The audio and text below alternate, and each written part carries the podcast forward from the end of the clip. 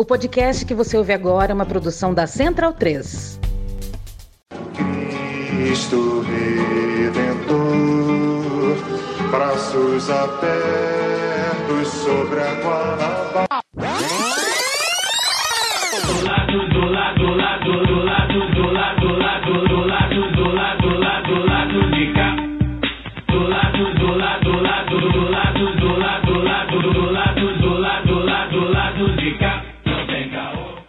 Momento, ouvintes da Central 3. Hoje é dia 1 de setembro de 2022. Eu sou Caio Belandi, direto do Saúl Estúdio, e este é o podcast lá do B do Rio 246, chegando no seu feed. Ao meu lado no estúdio, estou com o Daniel Soares e o Fagner Torres, e do outro lado da linha, aí, via Embratel, estou com Luara Ramos. Fagner, vou começar com você. Bem-vindo de volta, né? Você estava trabalhando muito semana passada. Você acabou, enfim, num, num trabalho te- impediu de você de participar. Você não, lembra? Não lembro. É, pois é. Você tra- trabalhou tanto que você não conseguiu Eu trabalhar. não lembro. Eu não lembro mesmo. Pois é, é, tá trabalhando muito. Boa noite. Boa noite. Tô, tô mesmo. Eu- semana passada não vim. Hoje cheguei atrasado. Também por causa de trabalho. Mas é isso. Boa noite. Convidada super especial aqui pra gente bater um papo. Preocupado com, com a Datafolha, né? Que a gente tá gravando quinta-noite, o programa vai ao ar na sexta, então a gente não sabe, só recebeu agora aqui os informes dos estados e Minas e São Paulo já percebeu que não tá lá grande coisa, pelo contrário. A realidade É dura. começa a se impor. e aí eu tô, es- tô preocupado com se isso vai refletir na, na pesquisa presidencial também. A Mas, gente vai saber enfim, durante o programa. Durante o programa nós vamos saber. E dependendo do resultado. A gente o- comenta ou não. é, a gente comenta ou não e fala muito palavrão também, ou não. Então, vamos lá. Luara Ramos, eu tinha feito aqui no textinho, né? Esperando que você já estivesse recuperada com a voz boa. Só que você já disse que a voz tá mais ou menos. Mas não tem problema, né? É, a gente fez uma live é, no debate de domingo, tá? Pra você que é, não ouviu a live, a Luara não pôde participar, exatamente porque ela tava com esse probleminha na voz. E a gente precisou tirar do ar o vídeo lá no YouTube porque a Band tava derrubando os canais que tinham passado. Por sorte, ou talvez pelo tamanho da nossa live, que não foi tão grande assim, de espectadores, né? Não é um canal tão grande. Acabou que a gente não, não foi derrubado, mas aí, por precaução, a gente tirou do ar. Então, Luara, é, queria que você desse boa noite dizendo aí uma nota rapidamente. O que, que você achou do debate? Dá sua opinião, já que a sua opinião não pôde ir ao ar nas três horas que a gente ficou ao vivo lá vendo aquele debate. Olá, Caio. Olá, Fagner, Daniel. Vamos lá para nossa convidada especial, que vai ser anunciada aí devidamente aos nossos ouvintes. É, é isso, eu ainda estou um pouco rouca, apesar do Galo não estar disputando mais nada, é, eu continuo sofrendo com a perda de voz aí. E debate, né, cara? É um, é um meio esquisito. A gente, supondo lá, falando um pouco das estratégias, as possíveis estratégias do Lula, sofrendo com é, o quanto o debate foi deslocado para direita e para extrema direita e ouvindo o papagaio do novo falar de privatização a cada cinco minutos ou menos. É, acho que a gente vai falar um pouco mais disso depois, mas é isso. Na minha avaliação, é, eu preferia ter visto o filme do Pelé. Pois é, debates são, são complicados mesmo, né? Aliás, é, é, sobre a live que a gente fez, né? Ela tá disponível provavelmente na pirataria. Então, dá seu jeito aí, né? Sei lá, um link maroto. Como assim, né, Pô, pirataria? ah, talvez o apresentador do podcast tenha salvo num link que possa distribuir no, pro Ah, Google Drive. Tá, entendi. E aí, se de repente você tiver interessado, quiser ir lá na DM do, do arroba lá do B do Rio no Twitter ou no Instagram, e falar assim, pô, disponibiliza aí para que eu quero ver. Pode ser que aconteça, não sei. Entendi, Porque entendi. pirataria é crime. E eu acho que aqui, enfim, ninguém comete esse tipo de crime contra uma emissora como a Bandeirante. Daniel Soares, é, mais uma quinta-feira, né? Nossas quintas-feiras têm estado especiais. Porque a gente tá completamente dorivalizado. Estamos... Hoje, hoje, Nova? tem, hoje tem Jornal da Tosse ou não? Não, hoje ele tá. Toda, toda quarta-feira tem, mas ontem eu não saí, ontem eu fiquei. Ontem eu- é, hoje tem, mas a Luara pode mutar, né? Eu não posso mutar. Mas ontem eu vim em casa, vi tranquilinho. né? A mas gente- estamos no sapatinho. É, não, é. Só, só foi só pra pincelar, porque estamos aqui de camisa e tal. O clube de reaças do Flamengo tá atropelando. E seu presidente, o Jair Bolsonaro, né? Ele abaixou a gasolina hoje de novo, né? E pelo andar da carruagem, acho que até o dia 2 de outubro, ele vai pagar a gasolina da população do próprio bolso com dinheiro vivo, né? Boa noite. Boa noite, mas o dinheiro não é o governo federal não está abrindo mão de nada, né? Está colocando isso na conta dos estados e essa conta vai chegar aí no porque a Petrobras continua lucrando, né? A Petrobras não abaixou o preço na, na bomba, na refinaria e essa conta vai chegar para os estados ano que vem e a culpa, se naturalmente, vai ser de quem assumir a cadeira no dia 1 de janeiro, não vai ser de dessa PEC maluca que o Bolsonaro aprovou no- nesse segundo semestre. E Principalmente. aí, em Minas Gerais, vai ser uma bendeção de coisas. Semig para um lado, Copasa Ah, para o outro. Que que já- Eu não sei nem mais o que que não é, não é privatizado no governo Sim. Zema, que eu não moro em Minas, mas vai virar uma feira aquilo lá. É. É partido novo, né? Vai privatizar. Com a desculpa de que o Estado está quebrado. Exato. E o Estado está quebrado porque é, é o Estado. O Estado é quebrado, o Estado não sabe, não, não sabe fazer gestão, portanto está quebrado. A gente fez um programa, não lembro, com o professor Bruno. Ai, queria lhe achar o nome dele aqui. Um dos primeiros programas que a gente fez em 2017, a gente falou sobre a, a questão econômica do Rio de Janeiro. Bruno Sobral. Isso, com o Bruno Sobral. Procurem aí lá do B do Rio com o Bruno Sobral. E uma das coisas que a gente debateu na época foi sobre como a Constituição de 88 sufocou um pouco os estados, né?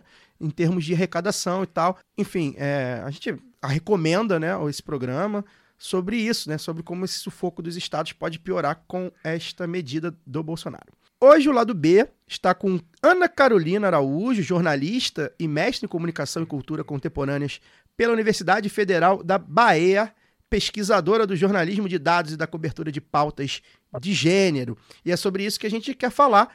Ana Carolina é gerente de jornalismo da revista Asmina, revista digital que une jornalismo, tecnologia e feminismo. Ana, bem-vinda ao lado B. Obrigado por aceitar a bater esse papo aqui com a gente, né? É, ficamos muito felizes de fazer um programa como esse, né? A gente tem feito já ao longo desses seis anos, ouvindo, né? Trocando ideia com gente que faz comunicação independente, né? Esse jornalismo de um outro lado, de um outro viés, né? Mostrando fatos, pessoas, dados que nem sempre são bem destrinchados na comunicação de massa, né? Já afinal de contas, jornalismo independente, sem as amarras do capital, fica mais fácil trazer certos dados que são embaraçosos para a sociedade. É, já me deparei algumas vezes né, com o conteúdo da revista As Minas, Vira e Mexe Viraliza, enfim, o trabalho de vocês é muito bacana. E depois dessa rasgação de seda, eu queria que você contasse um pouco né, é, da história da revista, né, como surgiu, se houve algum fato específico, motivador, né?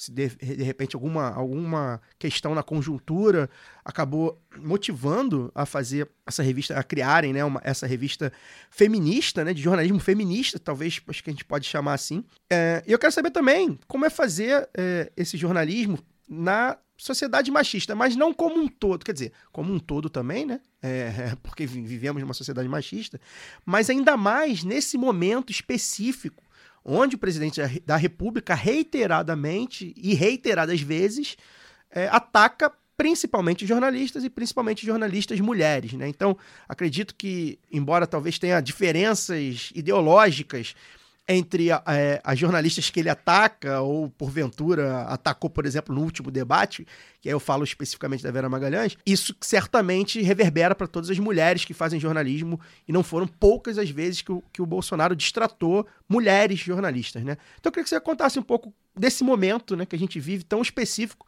que dá até o tom da importância de fazer é, esse jornalismo feminista. Vamos chamar assim. Tô chamando assim, se tiver errado, me corrija, por favor.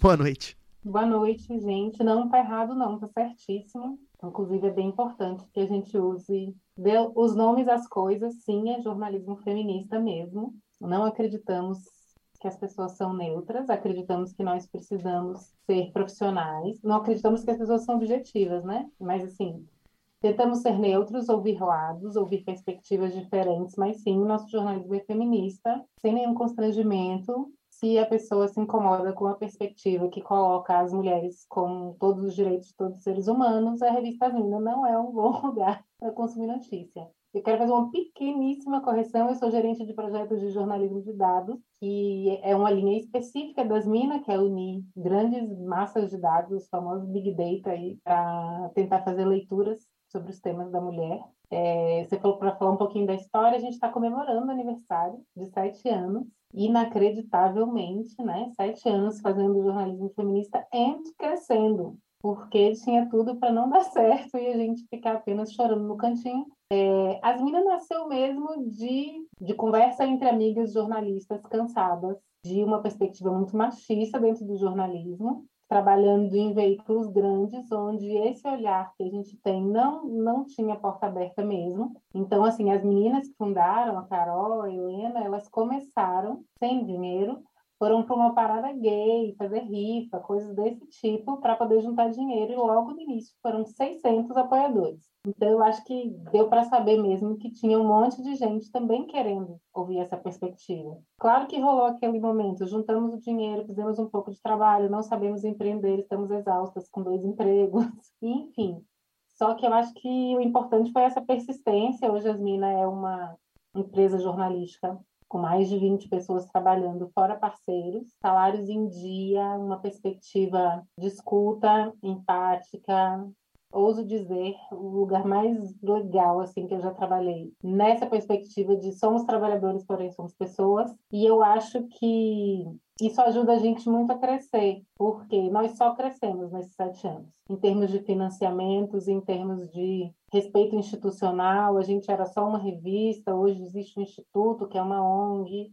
A gente está sentado em grandes mesas de discussões importantes. Agora, um pouquinho antes de estar com vocês, a gente teve uma reunião com o Twitter e outra com o WhatsApp para falar sobre o monitoramento que a gente fez ano passado de violência de gênero a jornalistas nessas duas plataformas. Então, acho que é super importante a gente pensar: nossa, a gente está sentando com pessoas importantes do WhatsApp para discutir como é que o jornalista está sendo tratado nos grupos públicos de WhatsApp. Por mais que a gente não tenha o poder da resolução, só de estar sentado nessa mesa, a gente entende que a perspectiva de ter jornalismo feminista acontecendo é muito importante. É uma luta, né? É um puxa daqui, puxa dali. Os meus projetos especificamente, neste momento, estão efervescentes, porque eu trabalho no Elas no Congresso, que é um projeto que avalia quantos parlamentares e os partidos brasileiros são amigos ou inimigos dos direitos das mulheres. E a gente vai lançar ele agora no dia 12. E o Monitora, que é o nosso projeto de monitoramento de violência política a candidatas nas redes sociais, que a gente começou a avaliar no início da semana passada e a nossa primeira reportagem deve sair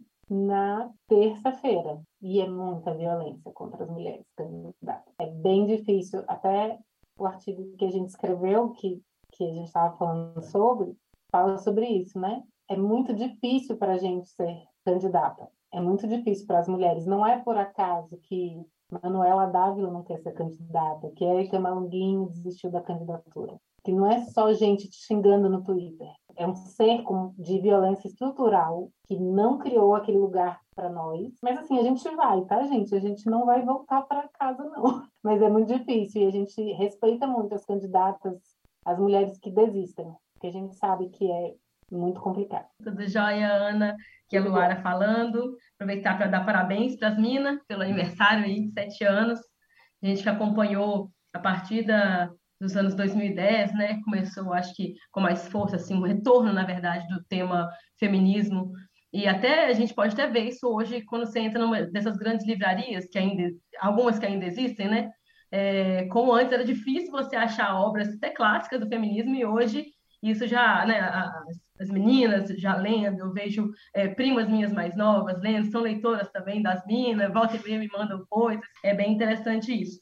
E eu queria é, pegar um gancho nessa, nesse debate aí da violência política de gênero, o que, que você puder falar, né, adiantar para a gente ainda, eu acho que é interessante porque nós vimos é, no debate, foi um, um, tema bem presente no debate, né, nesse primeiro debate da Band, não só pela violência direta contra uma jornalista, assim, que o sujeito gastou o tempo dele para poder, ao invés de responder, ofender uma jornalista, é, como também foi tema de várias perguntas, né, de, de é, pedidos de comprometimento com um ministério paritário, né, com paridade de gênero, é, até também debate entre as duas candidatas que lá estavam, porque a Vera do, do PSTU e a Sofia Manzano não foram sequer convidadas. Eu acho que isso também denota violência política de gênero, né? Aí a gente falando de, da, da, atuação da, da extrema esquerda para isolar mesmo os pensamentos divergentes, né? Eu acho que isso também acaba configurando. Mas é, achei curioso que os candidatos debatendo se eram ou não feministas. Né? Eu imagino que você tenha visto essa cena.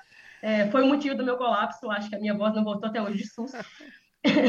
porque acaba limitando, é, de medo de aquilo ali que é o feminismo que eles pregam, sabe? É uma coisa que reduz muito a uma violência contra a mulher que está longe de ser superada, isso é óbvio, mas que quando ela vai, acho que para o espectro político, não sei se você vai concordar, se já do relatório que vocês estão lançando tem algumas coisas nesse sentido, é, vira um, um, reforço, né? Assim, é, institucionaliza essa violência. Então, quer dizer, você pode desumanizar essa candidata, você pode desumanizar essa parlamentar, e aquilo ali meio que legitima a violência que acontece no cotidiano. A mulher, ela é menor, ela é subestimada o tempo inteiro. E a minha pergunta é justamente o que, é que diferencia a violência de gênero da violência política de gênero. Porque ao mesmo tempo que a gente vê essa violência acontecendo, muito por causa da condição de gênero, a condição da, das mulheres, né? enfim, é, a gente vê também algumas pessoas, algumas parlamentares até, algumas lideranças políticas, que se valem do feminismo para se blindar de críticas. De olha, não, eu estou sendo criticada porque sou mulher.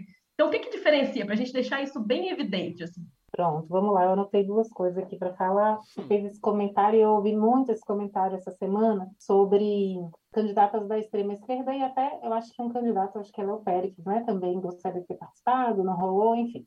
Que é um homem negro, inclusive, diga-se de passagem. Existe um, um acordo de cavalheiros, e eu acho importante a palavra cavalheiros, porque sim, foi uma decisão tomada por homem, que as emissoras só convidam para debates presidenciais candidatos que tenham uma determinada representação no Congresso e no Senado. E aí, quando a gente fala disso, parece até que tem um sentido, né? Ai, não vamos ouvir pessoas que não têm representação e tal. Mas assim, a política é um lugar de, de disputa de poder. Então, quando a gente só tem espaço para quem já tem espaço, o que a gente continua fazendo é, reafirmando os discursos de poder que partem dos mesmos lugares, né? E os novos, os discursos divergentes, como você falou mais cedo, eles nunca vão ganhar espaço. Porque se eu não me projeto, eu não ganho cargos. Se eu não ganho cargos, eu não vou para o debate. E assim, essas pessoas ficam sempre à margem, né? Marginalizadas do debate. Como, é, não sei se vocês notaram, no dia que o Lula deu a entrevista no Jornal Nacional, que ele falou para as pessoas que o MST era o maior produtor de arroz orgânico do Brasil, este foi um dos, dos cinco termos mais pesquisados no Google no Brasil nas é, 24 horas seguintes. Que as pessoas, o brasileiro médio, ele não tem ideia de que o MST não está aí dando tiro de espingarda nas pessoas invadindo terras. Assim, o foco do trabalho do MST de hoje, dos últimos, sei lá, cinco anos, não é esse. Então, assim, nós não sabemos. E quando esse discurso não chega nesses lugares, ninguém vai saber, né? Vai continuar não sabendo. É, voltando sobre essa parte que você falou de de diferenciar esse recorte político da violência, né? A violência de gênero é real contra a mulher, numa sociedade machista patriarcal que a gente vive e existe, e a gente sabe. Só que na, no espaço da política, ainda é um dos espaços extremamente é, fechados para os homens. A gente já tem outros campos, por exemplo, em que a gente já avançou, sei lá. Se você pensar na educação formal, seja na escola, seja em nível superior, seja na pós-graduação, as mulheres já são mais presentes do que os homens, considerando, sei lá, 100 anos. Vários espaços de educação não eram nem permitidos para as mulheres, a gente pode dizer que nesse campo a gente caminhou. Sim. Em várias carreiras que há 100 anos não existiam mulheres, na engenharia, na arquitetura, na própria medicina, enfim. A gente já tem um espaço um pouco maior. Não estou nem dizendo que essas mulheres não sofrem violência, tá? É, a remuneração continua menor, é né? Eu falo mesmo da possibilidade sim. de existir nesse espaço. Sim, sim. Enquanto na política, a nossa possibilidade de existir no espaço da política institucional ainda é profundamente limitada. A gente ainda não tem agora essa eleição, a gente vai saber, mas no Elas de 18, a gente tinha apenas 15% das parlamentares brasileiras sendo mulheres. É de fato muito pouco. Considerando e que aí... a população feminina é maior também, né? É um pouco maior. Pois é. Não é. Não, mas até entra. Eu queria só fazer o um comentário que você estava falando, essa coisa da porcentagem. Eu acho que o debate acaba nem sendo por aí, que me lembrou um, uma conversa que eu tive com uma liderança sindical até, que a, a, a justificativa dele para não ter tantas mulheres nos espaços de decisão, né, do sindicato, na liderança de, de entidades, na presidência das entidades regionais, era porque a categoria era, uma, era majoritariamente masculina. Então não tinha por que alçar mulheres à, à diretoria principal da entidade. E o meu comentário para ele, que ele arregalou um olho desse tamanho, foi: mas vocês não perdem nada por isso. Pelo contrário, eles vão ter uma perspectiva Sim, diferente. Né? Muitas vezes existe um problema que os caras não sabem como enfrentar. E as mulheres talvez tenham essa, essa outra visão, porque vivem num mundo diferente, né? Sim. Tem uma frase que eu digo sobre mulheres, sobre pessoas com deficiências, sobre pessoas de diferentes etnias, é que ninguém perde com a diversidade. É.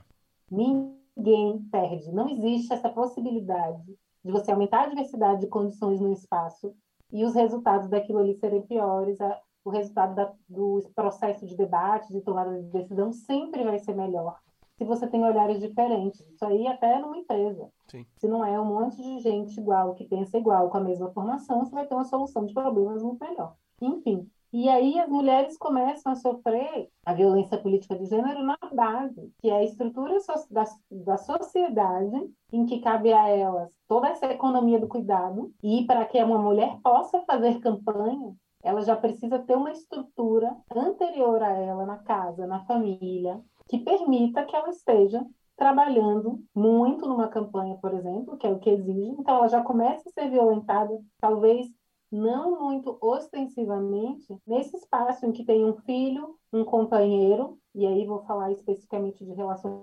heterossexuais, né, heteronormativas, tem uma parceria ali esperando que aquela mulher assuma as tarefas de cuidado. Dali, ela já sai perdendo, né? Mesmo que ela vá, ela vai não livre para se dedicar àquele trabalho. E quando ela entra nos espaços, e isso é o nosso levantamento do monitório de 18 prova, e eu posso dizer não em números, mas que a gente é, também já está verificando nessa campanha de 2022, a violência contra as mulheres não é pelo que elas fazem, é pelo que elas são. Você é feia, você é maluca, você é gorda, você é uma mentirosa, você não tem moral, você é sem vergonha. Não é assim, olha, o seu trabalho é péssimo, você é incompetente, que geralmente os os, as ofensas aos homens, os insultos, são muito associados ao que eles fazem, ao desempenho profissional ou social deles. E no caso das mulheres, elas são constantemente violentadas por quem elas são. É mulherzinha, e aí vem também, a gente tem muito, chamar de amante, chamar de puta, né? A questão da sexualidade da mulher como se ela estivesse em questão o desempenho de uma tarefa política, como se as suas escolhas na sua vida privada tivessem é, alguma interferência na sua capacidade política, que não tem. E aí, ainda mais agora, porque como a gente está sob um governo que é profundamente conservador e patriarcal, a gente hoje, nesses termos, se compara aos países mais conservadores do mundo, em termos de questão de direitos das mulheres e tal. É, essa pessoa que talvez há 10 anos não se sentisse legitimada para fazer esse tipo de ofensa, hoje ela se sente, porque ela tem um presidente que vai para um debate e fala no final Deus, pátria, família. Só faltou fazer a suástica no final, né? Então, assim, e eu, eu brinco, me desculpem a sinceridade, mas assim, a gente tem um presidente que gosta tanto de família que está na quarta, né, gente? Hum, é. É, é um gosto por fazer E esse família comportamento é realmente- pouquíssimo apontado, né? Exatamente, é um gosto por fazer família que eu fico Porque isso, isso tá linkado justamente com o fazer político dele. Então, acho que não seria uma incoerência apontar. O pessoal às vezes fala assim, ah, mas isso É meio não moralismo, é. Mas, Mas é um moralismo que tem a ver com o fato, do- do- com, com que ele propaga é politicamente. Então, apontar a deve ser hipocrisia, né? Apontar a hipocrisia. Deixa né? de ser moralista quando ele coloca o apreço dele pela família como uma qualidade política. Claro, exato. Né? Aí é o argumento dele. Mas vocês podem imaginar uma mulher Hum. presidente que fosse casada quatro vezes com filhos de seus quatro casamentos e casada no momento impossível. com um homem 30 anos mais, 30 anos mais novo? Como Isso é isso que eu ia falar, sempre é com, com homens mais novos. É. Não, é, e Sim. tem uma coisa, vocês vão lembrar desse caso, assim, da Cristiane Brasil, ah, famigerada Cristiane Ah, Brasil. do vídeo dela lá na lancha. A com os filha do. Roberto Lancha. Jefferson. E depois, é, exatamente, e depois também que surgiu, eh, divulgaram que ela tinha um perfil no aplicativo de Isso, como relacionamento se fosse o maior problema dela, né? que mentia a idade, uma coisa É, assim. é verdade. Caraca, pô, isso As passou coisas que o batido. feminismo me obriga, Ana, a defender Cristiane Brasil, levanta fé. E eu lembro de o pessoal se referindo a ela, não, porque aquela cadela falou, não, mas isso é, é- é- é machista e tal. Não, mas eu tô chamando assim, a gente sabe a conotação disso pra mulher. É. É, Sabe, não é qualquer coisa. Você não está falando que ela é incompetente, você não está falando o que, que ela faz. E aí também, ainda que talvez fosse uma, uma pessoa idônea, né? Aí sempre, filha daquele fulano de tal, que não sei o quê. Poxa, Bolsonaro só de filho tem quatro, os quatro não valem nada, entendeu? E nenhum vale nada.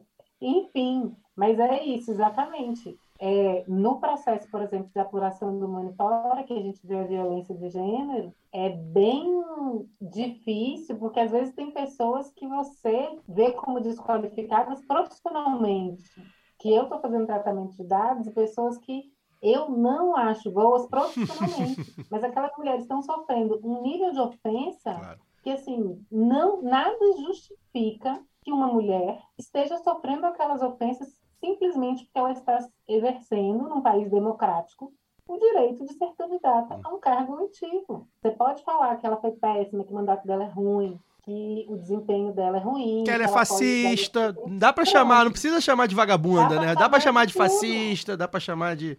É isso aí. Exatamente. Inclusive porque tem, né? Tem bastante coisa pra gente falar Ô, sobre o trabalho dessas pessoas. tem muita coisa. O fato dela ser mulher é a última coisa que, que importa nessa, nessas Eu horas. acho que chama atenção nisso aí, porque é óbvio que quando a gente pega essas candidatas mais bem comportadas, vou dizer assim, mas que seguem um padrão do Você tá, doido, mulheres, tá doida pra falar um nome aí, né, que, Luara? as, Tá que assumem essas pautas. Mas o que eu ia dizer é que também rola, é, vindo de campos progressistas, assim, esse tipo de xingamento. Claro. sabe? Não basta simplesmente falar, fulana, você votou a 86% das pautas com o bolsonarismo e está querendo dar lição de moral no bolsonarismo. Ou então, Beltrana, você é, é, Não votou fala- a favor da não reforma fala isso. que ferra a mulher, o problema... Não, vai lá e vagabunda. Ah, você... Entendeu? Então, isso parte até... Estou dando um puxão de orelha na, na companheirada aqui, porque a gente tem uma frase é, bem famosa do feminismo, que é nada tão parecido quanto com machismo de, machista de direita quanto machista de esquerda. Claro. né? É, eu achei importante você falar isso. Agora há pouquinho eu estava dando uma descansadinha dessa última reunião antes da gente começar. E eu li um post no Instagram falando assim: pessoas pretas também ofendem pessoas pretas. Pois é. Que é um pouco isso. A gente vive, às vezes, num mundo um pouco de magia, de fantasia, sei lá, onde os campos progressistas já fizeram todo o seu processo de desconstrução Logo deles não vem racismo, nem machismo, nem capacitismo. E não, gente, não. Não é à toa que está aí para nós essa figura icônica chamada esquerdo macho, né? E o cara tem todo um discurso pronto, mas assim, ele não lava um prato na casa dele. Ana, Ele toca violão, ele, enfim, mas o que ele Toca precisa violão fazer é para transformar a sociedade, ele não faz. o Ana tem uma Propõe uma pergunta. relação aberta, só lavar prato é que é o problema da relação. aberta. O não monogâmico é um perigo. Minha pergunta, Ana, é, é, é uma coisa bem a título de curiosidade jornalística mesmo, né? Porque eu acho que uma coisa sou eu, como jornalista, homem, apontar, né? Obviamente a gente já está falando isso aqui desde o começo, mas enfim, é, apontar o machismo de, né, de determinadas violências políticas e outra coisa são vocês, mulheres, né? Não à toa as minas existem. E aí eu queria uma pergunta de curioso mesmo. O golpe contra a presidenta Dilma Rousseff, ele, ele foi um milhão de coisas, mas ele foi, sobretudo, um golpe extremamente misógino. A Dilma é uma das mulheres que, pelo menos assim, eu vou fazer 40 anos semana que vem, assim, eu não conheço. Ela é uma das mulheres, muito provavelmente, uma das mulheres mais ofendidas na história desse país. E diversas maneiras, né? De diversas maneiras, desde a tortura a esse, a esse tipo de violência machista do xingamento, é, do pré-julgamento, do inclusive da mentira, né? A Dilma é acusada, inclusive, de muitas coisas que ela não fez e não é. Né? Então, eu queria perguntar para você, quanto jornalista e quanto trabalhadora de um site de jornalismo feminista, como que foi viver, vivenciar aquele momento e trabalhar? Eu não sei se você estava já na equipe à época, mas como era fazer a cobertura daquele momento que foi o início de todas essas violências que a gente vem sofrendo de maneira tão descarada nos últimos anos. É óbvio, o Brasil sempre foi um país extremamente violento, mas agora ele não só é violento, como os violentos perderam a vergonha não só de serem violentos, mas de se afirmarem E violentos liderarem o país. né? Eles, eles fazem questão de, de, dizer- de, de serem violentos, afirmarem que são, né? E se mostrarem violentos. E aí, aquele momento ali, a partir de 2014, eu não boto nem a conta de 2016, eu boto ali na conta de 2014, porque em 2014 eu já estava saindo na porrada com os outros por conta de eleição. Porrada é, é, é, de maneira literal mesmo. Já tava, já tava defendendo Dilma na rua e, to- e- e saindo na porrada com a ECista. Então, aquele momento ali começou. eh, Acho que as violências foram muito mais gritantes a partir daquele momento. E eu queria que você falasse sobre isso, como é que foi fazer a cobertura desse momento histórico, eh, de certa forma, sentindo também na pele, pelo fato de ser mulher, todas as violências que a principal figura política do Brasil, à época, estava sentindo. Bom, vamos lá. Eu não estava nas minas nesse período, mas eu estava fazendo uma coisa muito difícil, que era pesquisando como os grandes jornais tratavam as agendas da mulher. E eu peguei bem esse período e um artigo que eu escrevi que depois assim foi tão doloroso para mim que eu acabei não publicando foi a comparação das entrevistas do Jornal Nacional com os presidenciáveis na reeleição da Dilma e depois essa esse reflexo nas redes sociais, né? Então, assim, no próprio Jornal Nacional, a forma como ela e a Marina foram tratadas e, e os tons das perguntas e a agressividade foi, assim, estupidamente diferente.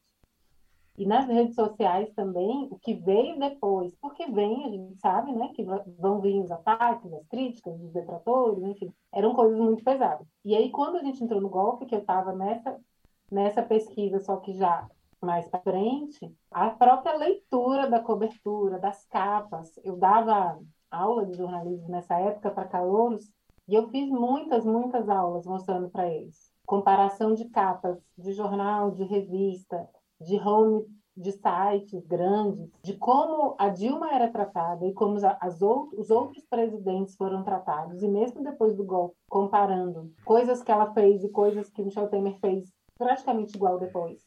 E como o próprio jornalismo, eu chamo né, de grande jornalismo hegemônico, assim, não sou demonizadora de mídia, tá, gente? Eu acho que o jornalismo precisa existir, inclusive com todos esses campos e espaços. Mas, assim, nenhum presidente homem teve foto berrando na porta, na capa de uma revista semanal, com uma manchete dizendo que ele era desequilibrado, que ele era louco, descontrolado, de difícil trato. Assim, a gente tem um presidente que é uma pessoa profundamente agressiva, de temperamento, aqui não estou nem fazendo juízo de valor das decisões que ele toma. Eu estou falando do trato, das palavras, da forma como trata jornalistas, da forma como trata, inclusive, a própria equipe. E o que, que já teria sido feito em relação a isso?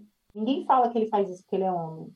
Ninguém bota fotos dele berrando todo dia, com uma sombra meio demoníaca, assim, é muito, muito, muito triste mesmo. Para uma mulher, isso é muito, muito desanimador, porque existe um sistema gigante.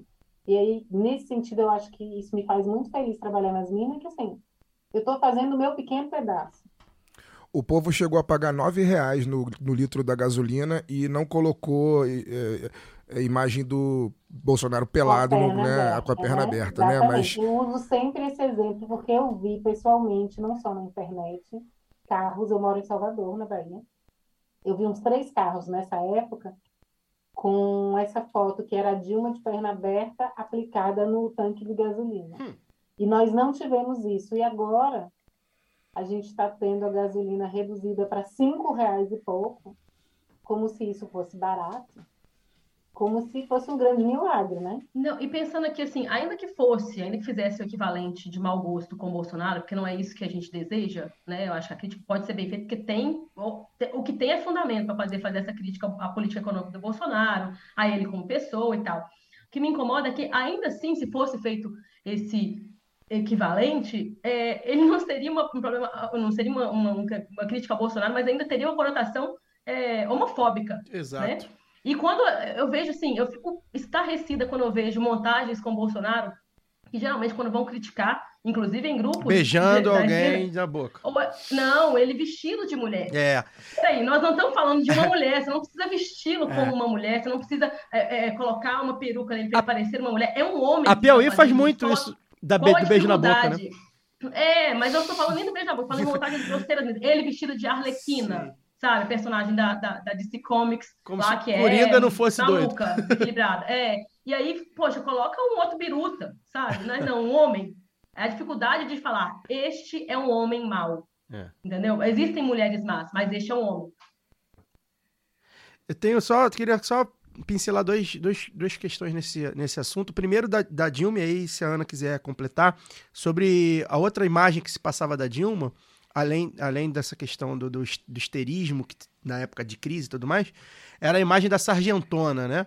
Que é muito típico de mulheres alçadas à liderança. A masculinização da mulher que tem, tá em posição Exato, né? E, a, e aí é muito típica, às vezes por próprio autodefesa da mulher, né? Que ela sabe que se ela falar, enfim, mais fino, nem sempre vai se impor. Às vezes não, uma imagem construída daquilo, né? E a Dilma sofreu muito isso. É... E era engraçado porque a Dilma era difícil trato para em, em, em, alguns aspectos, talvez, em outros exageradamente mostravam isso. E em terceiros pontos, né, viralizavam várias é, principalmente em off, ela fora das câmeras, tratando muito bem. Aí tem a, ela lá explicando a fazer carbonara, passando carbonara. Passando receita falando de, de série, né? Ou Reclamando seja, de spoiler. como aquilo é, como aquilo é- é- era construído, né? Não que, enfim, a Dilma talvez tenha esse jeitão mesmo mais, é, digamos assim, mal encarado, ok, faz parte, inclusive, da personalidade de uma mulher que foi torturada aos 18 anos. É possível que seja mais brutalizado. Mas como ela não era só aquilo, né? Ela, ela tinha, e aí mostravam depois, né? Principalmente depois que já estava construída a imagem da Dilma Sargentona, da Dilma de difícil trato, da, da Dilma Durona, como eles conseguiam mostrar uma Dilma que não era assim, era que era de uma avó, né? A vozinha, depois que ela é, é, nasceu o neto dela e tudo mais. Então isso foi também é uma construção que se faz, né? Em cima da, da mulher, e a Dilma acho que foi um baita exemplo disso, né? Mas aí a gente vê que parece que ela nunca estava certa, né, Ana? É, se ela é, Sim. é, Ou é- era se fraca, ela era firma, se ela era ou firme, era mal educada. é, Que é o que acontece com a mulher, não é mesmo, gente? É, é não tem para onde correr. Não é. A Dilma, na verdade, como presidente do Brasil, óbvio que ela teve é, esse lugar muito mais explorado do que todos nós. É. Mas assim, eu acho que a Luara vai me entender. Toda mulher já trocou uma mensagem por WhatsApp e é, duplicou letras, ou oi, ou botou um emoji depois de falar uma coisa séria para não ser lida como grossa. Por quê? Porque quando nós falamos sério, nós somos lidas como grossas. Quando nós falamos coisas tipo, você disse que ia lavar a louça e não lavou, nós somos grossas. Imagine a presidente de um país que está lidando com uma situação de corrupção endêmica que temos e sabemos, né? Que está dizendo não a pessoas que nunca ouviram não. Então, assim, constrói-se, né? Constrói-se uma imagem e, de fato, o jornalismo constrói imagens, queiramos ou não. Como a gente construiu enquanto sociedade a visão do que é uma mulher. Tem até um livro que fala, eu esqueci o nome da autora agora, gente, mas que diz: Então eu não sou uma mulher, que é de uma autora do feminismo negro. Porque, assim, já que mulheres são belas, recatadas e do lar, então provavelmente não sou uma mulher. E eu acho que o exemplo mais claro disso que a gente tem, aí eu vou até conectar com esse caso do Bolsonaro no debate com a Vera Magalhães. Você pode procurar no Google Dilma e Tânia, que é uma É. repórter que cobria o Planalto Estadão, se sempre fazia perguntas super capciosas para Dilma e que ela vinha na maior Tânia. Vamos lá, Tânia. E É. respondia com a maior tranquilidade. Então, assim, constrói-se uma imagem. É só a gente observar. A gente tem algum vídeo da Dilma Não, xingando pessoas? Fora todo mundo dizendo eu conheço fulano que trabalhou na presidência, que já viu ela, isso, aquilo. Fora essas, essas conversas assim. A gente tem, como a gente tem do Bolsonaro e da, dos asseclas dele, imagens dessa pessoa gritando, batendo, ofendendo, xingando, desrespeitando. Eu não conheço.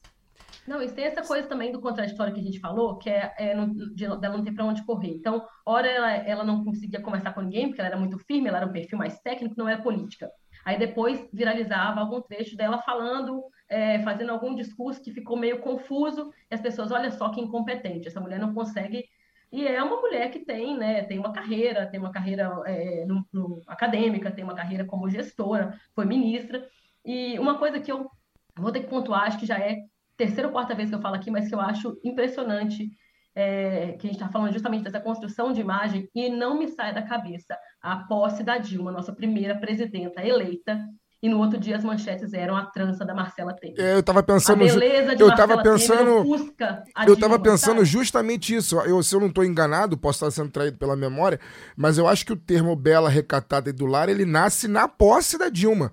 Eu acho que foi uma revista que não, foi, não foi, foi? na- já na posse do Temer. Foi do Temer? Só que Mas a O- construção da a- Marcela como essa beleza, É. essa- o lugar da mulher idealizada... críticas ao vestido da Dilma, em, em contrapartida ao, ao- A elegância de elegância da Marcela Marcela Temer, Temer. Inclu- inclusive, até fazer, eu queria fazer esse comentário. A gente viveu essa transição, é muito claro pra gente. Quer dizer, acho que pra gente que tá debatendo, debateu o golpe em- em, né, naquele Ao momento, vivo. ao vivo, né? Que a gente tá fazendo seis anos, exatamente. É, pra gente era muito claro isso. Então, hoje, mais pra trás, é muito fácil de olhar como a gente viveu essa transição. Da Dilma, da mulher que não queria se arrumar, não era vaidosa, que sei lá o que, assim, né? A Não solteirona, que não, não, não exato, era casado. Pra- aí a gente vive, vem o Temer, que é um homem, ele é supostamente elegante, não é um Eu, homem. eu lembro do Noblar falando que o Temer, pare- o Temer ficava até bonito. Não era O exato. Temer ao lado da- Não- da, dona não era- Marcela não ficava era- até bonito. Não era um homem igual o Bo- o Bolsonaro, né? Que distrata as mulheres, era um cara, né? Aquele, com aquele jeitão dele, mas que conseguiu, e aí, direto ou indiretamente, objetificar a primeira-dama. Então, é onde vem o Bela Ricatada do Lar. Ou seja, sai a Dilma sargentona, que não era casada, que não tinha eh, marido, cara- caramba. Entra o, o homem que tra- trata a mulher como um objeto, Um vamos obje- botar é, assim, um né? Todo bibelô, respeito. um bibelô. Exato. E uma mulher que era do lar, né? É do Que não- que lar, não tinha né? Uma mulher muito mais profissional jovem, jovem, própria, bonita. jovem. E aí, qual é o terceiro passo? O terceiro passo é essa misoginia escancarada do, do Jair Bolsonaro. né? Não, e aí a gente vê a importância da- da- da- das minas, né, ô, Ana? Porque eu imagino para uma menina que está olhando a política ali, ou, né, vendo o espaço, como é que é, é, Ah, nós temos agora finalmente uma presidenta. E ela vai contrastar essa visão ali, né? Eu quero ser uma grande líder que é criticada por tudo que parece, ou o meu lugar é de ser uma mulher bonita ao lado de um homem velho, é, E sabe? tem um ponto interessante, assim, que o Caio falou, que é uma mulher que parece um sargentão. Eu volto naquele tema, né? Então eu não sou uma mulher? É. Por quê? Porque mulheres devem ser, como se isso fosse possível, infinitamente jovens, infinitamente magras, como se isso existisse, né? Hum. Infinitamente magras, com cabelos longos. Assim, o que é uma mulher que não merece ser desrespeitada pela sua aparência? É uma mulher branca, magra, de cabelos longos. E que não abra a boca. E que não Que abra a calha boca. É isso. Cabelos longos e lisos. Então, e quando, é, se vocês observarem, eu estava olhando aqui a foto para confirmar. Quando a, na posse do Bolsonaro, a Michele Bolsonaro está com uma estética muito parecida com a da Marcela Temer. Sim. sim. Muito parecida. É, Então, assim, eu trouxe a minha própria princesa. isso. E esse Bela Recatada aí do Ar, ele vem num perfil que a, a revista Veja fez, Isso. da Marcela, um pouco tempo depois do golpe. Isso. É, eu tava com a memória. Eu tava do com a memória que tinha sido anterior. Não, é porque é é isso. Ele isso. teve essa comparação. Na verdade, foi a posse dele, né? É, Foi um pouco depois é. da posse dele do golpe. É, e, e o outro ponto que eu queria falar. É, e aí o Bolsonaro, né, que, que deságua no- na misoginia descancarada, e ele, e ele utiliza a Michelle, né, como esse objeto, e ao, e ao mesmo tempo, politicamente, sabendo que ele tem essa rejeição muito grande entre as mulheres, né, ele já utiliza a Michelle até de outra forma, com os evangélicos, e aí fazendo caridade. e. Voluntariado. E por fim, só para deixar o Daniel fazer a pergunta dele, é o, é o terceiro ponto que eu queria falar, é para indicar que o, o podcast é, do Mano Brown, né, o Mano a Mano com a Dilma Rousseff, É, eu ia falar, eu ia falar mais ou menos isso, falar que o, o nosso espaço aqui, inclusive, tá aberto para a presidenta Dilma para ela vir falar Pô, aqui com a nossa, gente. Aqui, é tem- o- aqui ela vai ser tratada com, com carinho, com cuidado honras, de, e- honras de chefe de honra Estado. e, e reverência. É, e, e aí o podcast é muito bom, né? E aí ela fala, né? Como o Fagner falou na, na fala inicial dele, né? Que o golpe, enfim, era, era tudo, né? Era um golpe que, que provavelmente, segundo nas, nas palavras dela, um homem talvez sofresse. Só que ali havia muitas tintas, e é óbvio que havia muitas tintas de misoginia. E eu acredito que aí eu não, é um, não sou um estudioso, mas enfim, eu acho que quando a gente. é, a gente não, né? Quando a sociedade ataca é, todas as minorias, e aí, enfim, desde a, do, do negro, do, do homossexual, da, da trans das mulheres, né? Minorias nesse sentido, é, mesmo que aquilo ali essencialmente não seja é, homofóbico, ou machista, ou, ou, ou racista, vai sempre, no mínimo, no mínimo, no mínimo, resvalar. Porque é isso, a gente vive numa sociedade completamente preconceituosa e violenta. Peço licença para dar uma pausa no programa e passar os nossos recadinhos. Agora, a Aurelo aceita Pix, a primeira e única plataforma que remunera os podcasters a cada play e parceira do lado B, abriu essa nova forma de apoio rápido e fácil. Você apoia o lado B a partir de R$ 2,00 e tem direito a conteúdo exclusivo e pode, de acordo com a faixa de apoio, participar dos sorteios de brindes. Se você já é apoiador pelo Padrim ou pelo PicPay, migre para Aurelo. Quem quiser colaborar com a gente sem aquela regularidade mensal, pode fazer o pix para ladobdorio.yahoo.com. O sorteio para apoiadores do lado B é um oferecimento da Camisa Crítica. Ouvinte tem 10% de desconto no cupom Lado B no site www.camisacritica.com. E que tal ter a camiseta do lado B? Acesse www.zetanossa.com.br e compre a sua. Você também tem 15% de desconto nas compras em todo o site com o cupom Lado B15. Ouvinte Lado B tem também 10% de desconto com o cupom Lado B em www.vesteesquerda.com.br. Você pode aprender inglês, espanhol e francês na WeCreate, a escola de idiomas parceira do lado B. Acesse www.wecreateidiomas.com. Siga também nossos parceiros nas redes sociais. Obrigado pela atenção e voltamos ao programa. Dani. A arena econômica é uma arena de materialização de muita coisa que que tá, tá aí no, no simbólico, né? E todas as estatísticas é, de mercado de trabalho dizem pra gente que as mulheres ganham menos do que os homens exercendo a mesma função, né? Há uma série de desigualdades que desfavorecem uh, as mulheres. Ao mesmo tempo, a gente tem visto aí, né, desde essa ascensão do discurso fascista de extrema direita no Brasil, a utilização da, do discurso meritocrata liberal para naturalizar essas, essas diferenças, né, essas, essas desigualdades. É, desde de, algum liberalzinho em algum programa da Globo News é, dizendo que as mulheres têm menos produtividade, por isso ganham menos, até a fala do Bolsonaro de que as mulheres ganham menos porque elas engravidam, né? Então, por isso, é, elas vão ter a licença... E isso antes de ser presidente, diga-se claro, de passagem. Aqui pertinho, né? Na, na Hebraica, em Laranjeiras, que ele falou isso pela primeira vez, pelo menos, com, com destaque nacional, que elas é, engravidam e por isso vão é, ficar sem trabalhar, né? Entre aspas, durante cinco meses e por isso mereceriam é, receber menos. Como você vê é, essa, esse, esse uso, o uso desse discurso meritocrata para naturalizar é, diferenças que, que são históricas e têm raiz no machismo? Bom, eu acho que a primeira coisa para a gente falar de discurso meritocrata é que é um discurso burro. Assim, desculpem a objetividade, minha chefe vai me brigar comigo depois. Mas, assim, é um discurso burro porque, filosoficamente, ele não se sustenta, né? Não tem como você fazer experimentos colocando é, amostras em diferentes condições e, no final, cientificamente, você fazer um corte igualitário. Então, assim, para começar, filosoficamente, isso não se sustenta. A gente não coloca uma pessoa numa corrida de 100 metros raso, todo mundo sai do zero. Não sai um do zero, um dos 50, e o que chegou antes fala, olha, ele chegou antes, ele, ele é muito bom mesmo. Então, assim, eu acho que é uma questão mesmo porque as pessoas não estudam. Porque se as pessoas estudassem, elas entenderiam que, enquanto fenômeno, a meritocracia não funciona. É, E eu falei, ah, sim, e eu queria, gente, desafio muito essas pessoas que usam essas fonte vozes da minha cabeça sobre baixa produtividade das mulheres, porque só pode ser essa fonte, né, vozes da minha cabeça 2022, da baixa produtividade das mulheres, porque as pessoas lançam números, e a gente vê, inclusive, candidatos fazendo isso hoje, as pessoas botam uma cara de que sabem o que elas estão dizendo e lançam números completamente aleatórios que não têm fundamento nenhum. E fica todo mundo assim, fulano é muito preparado. Preparado para quê? preparado para quê? Para dizer coisas e fingir que é verdade? Então, assim, a gente sofre por isso, a sociedade perde financeiramente por isso. Se a gente for até para esse olhar até de, de neurociência, com equipes menos diversas, a gente tem menos solução de problemas, a gente tem menos inovação, a gente gasta mais dinheiro para resolver os mesmos problemas, porque as mesmas pessoas estão pensando nas soluções há 200 anos. Então, é aquilo que a gente falou no início.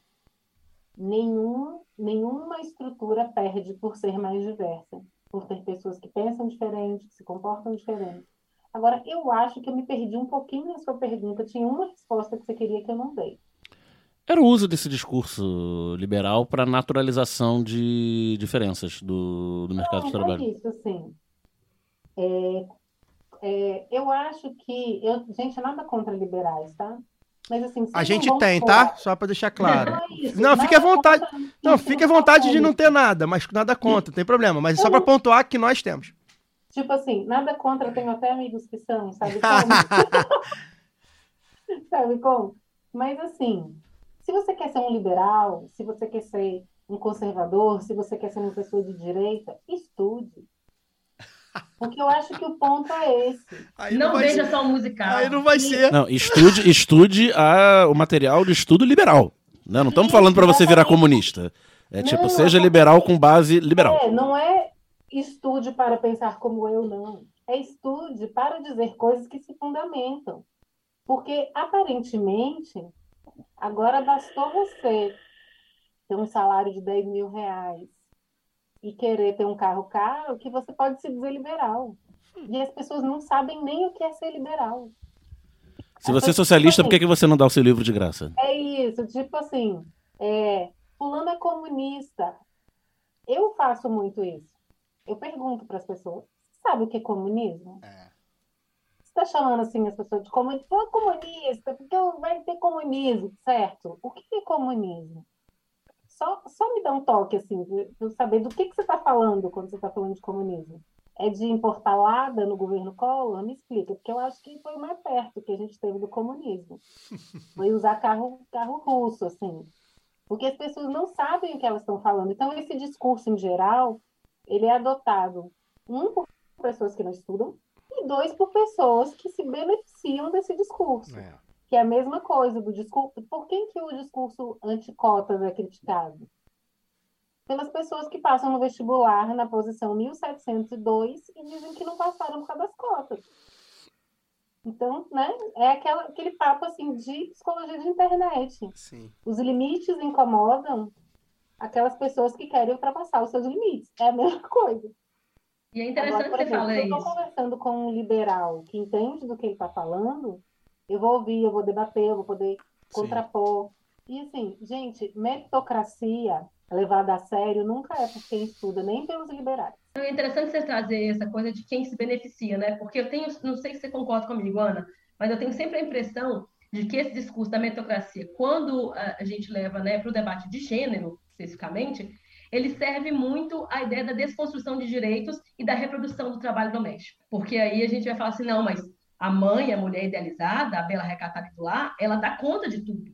Inclusive de ser candidata nessas condições. Ela não abre mão. A gente pode lembrar, inclusive, de- da, da, da construção da imagem da, da Margaret Thatcher, que é, geralmente é a grande, a dama de ferro e do, do, do menina dos olhos desse pessoal aí, da grande referência política deles, e ela gostava de aparecer, de aparecer como a dona de casa que não abria mão de fazer o jantar para Não precisou do feminismo para vencer. É, exatamente. E, e aí eh, leva justamente ao porquê que os liberais, eh, quando não conseguem cooptar, né, a- porque existe o feminismo liberal, mas o feminismo essencialmente é um, é um, um, um movimento de contestação às, às estruturas, principalmente, né, de levar esse debate que às vezes estavam muito no âmbito privado para o, o- o público, assim, né, dar luz mesmo a, a- a esses debates. E por que que, principalmente a extrema-direita, detesta o feminismo? Porque ele é um movimento de organização política das mulheres, né? Que vai dizer, olha só, peraí, nós temos que organizar esse negócio aqui, porque do jeito que tá, tá sobrando tudo pra gente. Então, E quando é você fala... exatamente o limite. Quem é que vai Exatamente. parar de se beneficiar? Porque, por exemplo, quando, é, quando a gente discute sobre uma mulher que trabalhou a vida inteira e um, e um companheiro, marido, que se sucedeu muito bem financeiramente, construiu uma fortuna, e aí quando esse casal tem lá na faixa dos seus 50 anos, eles se divorciam. E aí rola esse argumento de, não, mas você nunca trabalhou, você quer dinheiro, enfim.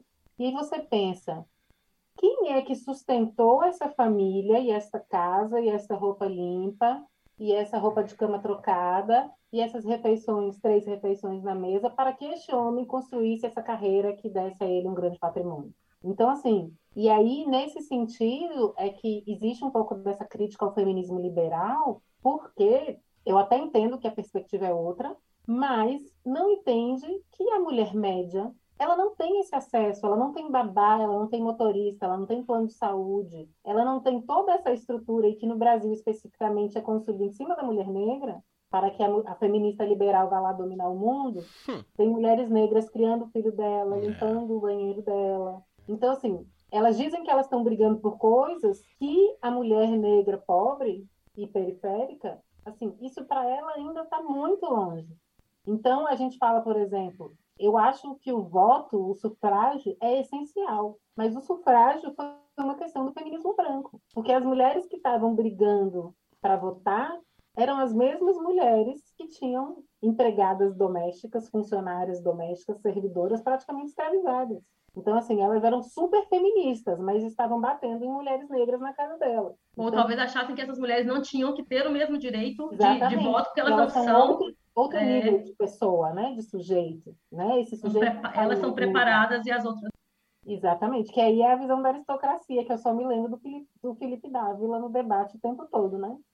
Queremos os melhores para governar. É. Ou seja, fiquem aí na ralé de vocês que nós, os ricos, estudados e de berço, iremos comandar o país. Eu vi a hora dele dizer: deixa a gente privatizar o governo, que vai ficar É, priva- privatizar o Esse, governo. esse rapaz, esse sujeito, inclusive, teve a, o despautério de falar. Eu tenho, eu tenho a, a certeza absoluta que esse, rap- esse senhor ele nunca botou o pé dele dentro de uma escola pública. Nunca andou de ônibus eu no tenho, Brasil. Eu tenho, eu tenho certeza absoluta que ele nunca botou o pé dentro de uma escola pública e ele teve o despautério de falar que os professores brasileiros, e aí leia-se professoras, porque a ampla maioria das professoras da rede pública no Brasil inteiro, não só no Rio de Janeiro, mas no Brasil inteiro, são mulheres, né?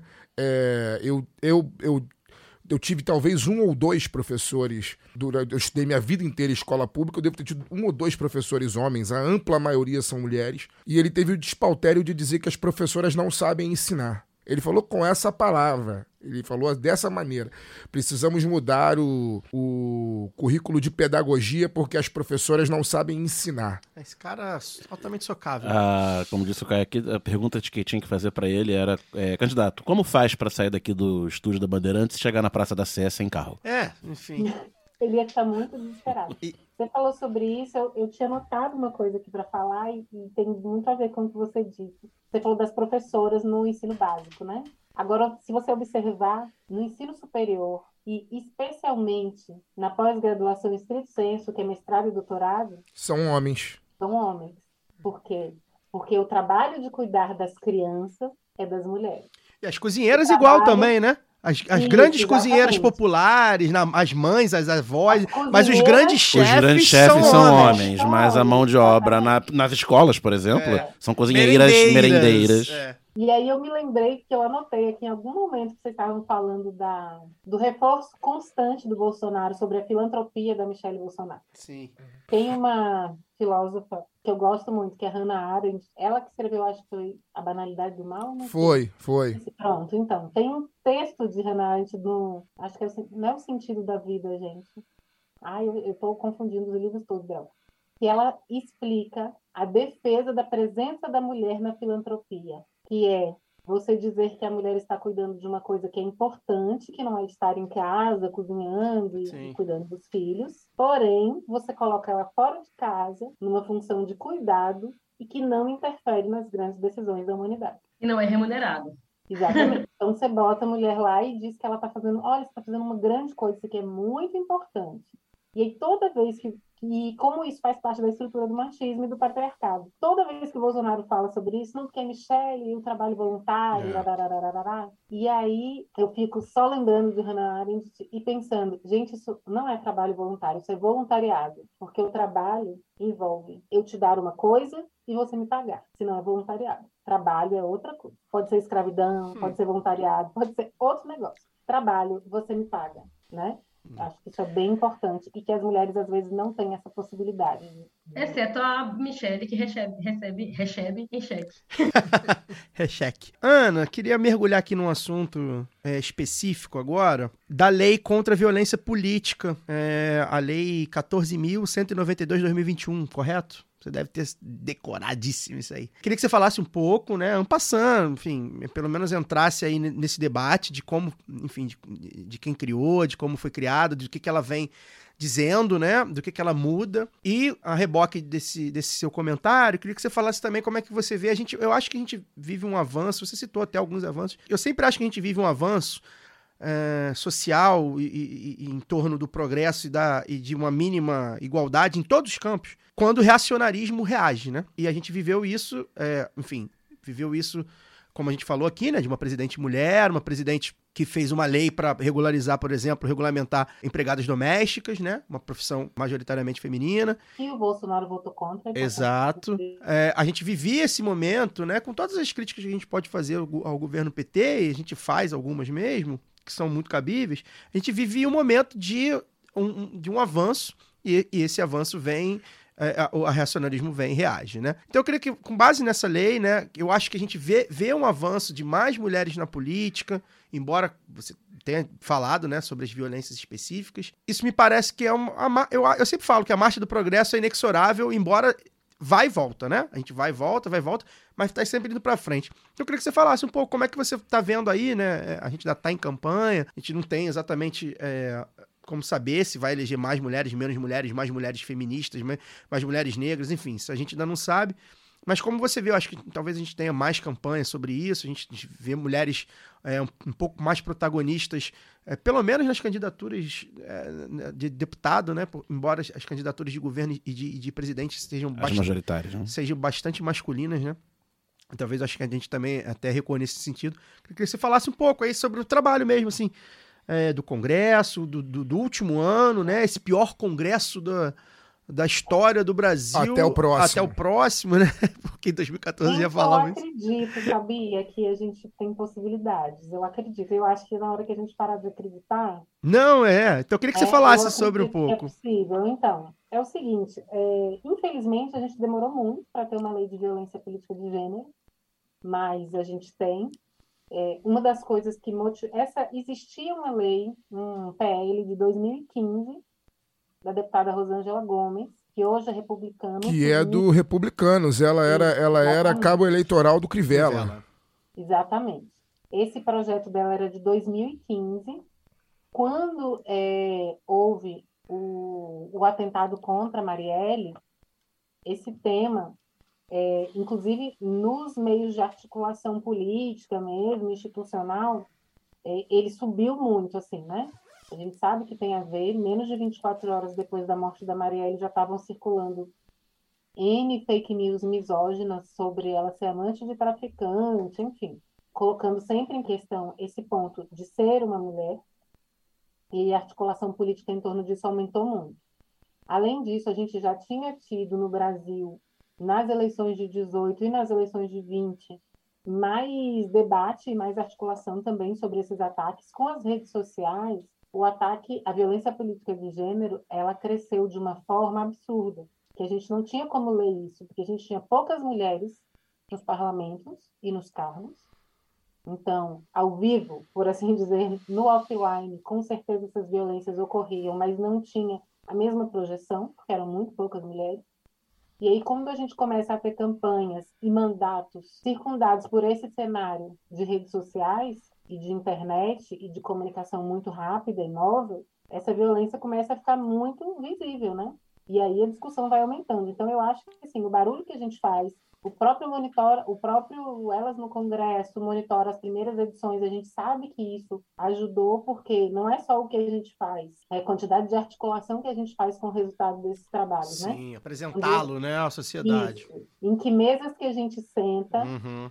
Para poder falar sobre isso. A Bárbara, que é a minha diretora, que foi quem criou o Monitora e o Elas, ela já esteve sentada no Congresso, sabe? Para falar sobre isso, para falar sobre violência política de gênero. Então, eu acredito que foi muito importante.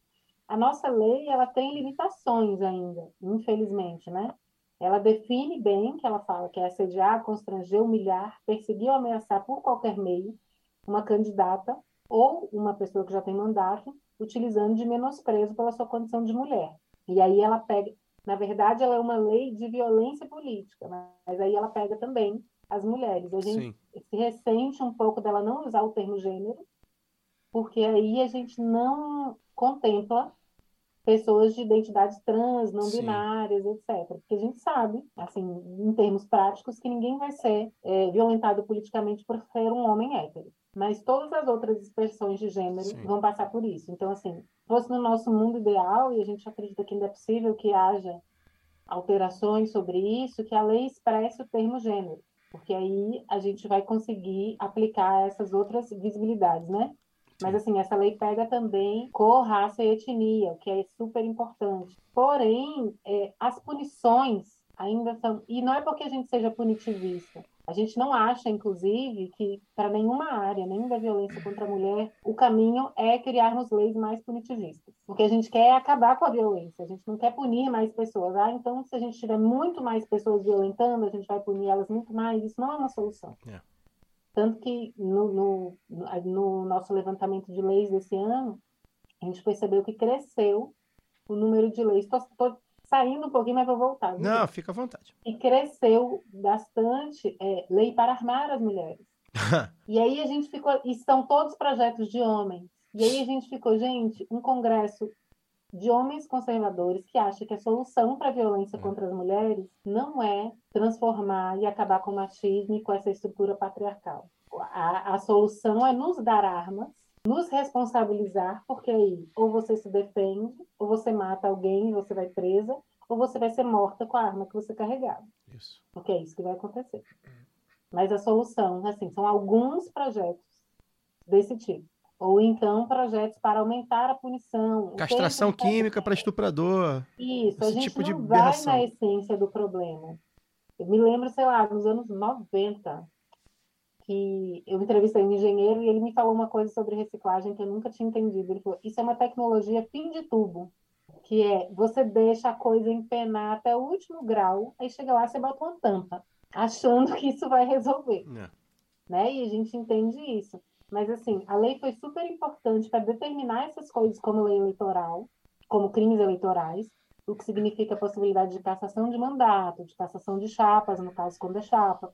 Essa definição de punição de partidos também por essas coisas. Então, isso para a gente foi bem importante. E a gente acredita que a gente vai ter mais frutos agora nessa eleição de 2022, porque, de fato, é a primeira eleição geral que a gente tem com essa lei em vigor.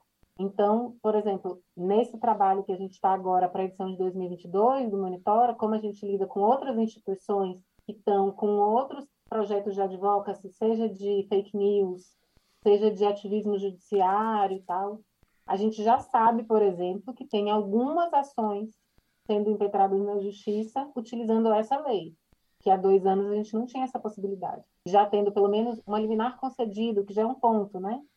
A gente não sabe se no mérito é, a gente vai conseguir sempre ganhar, mas é, é bem importante que isso esteja acontecendo.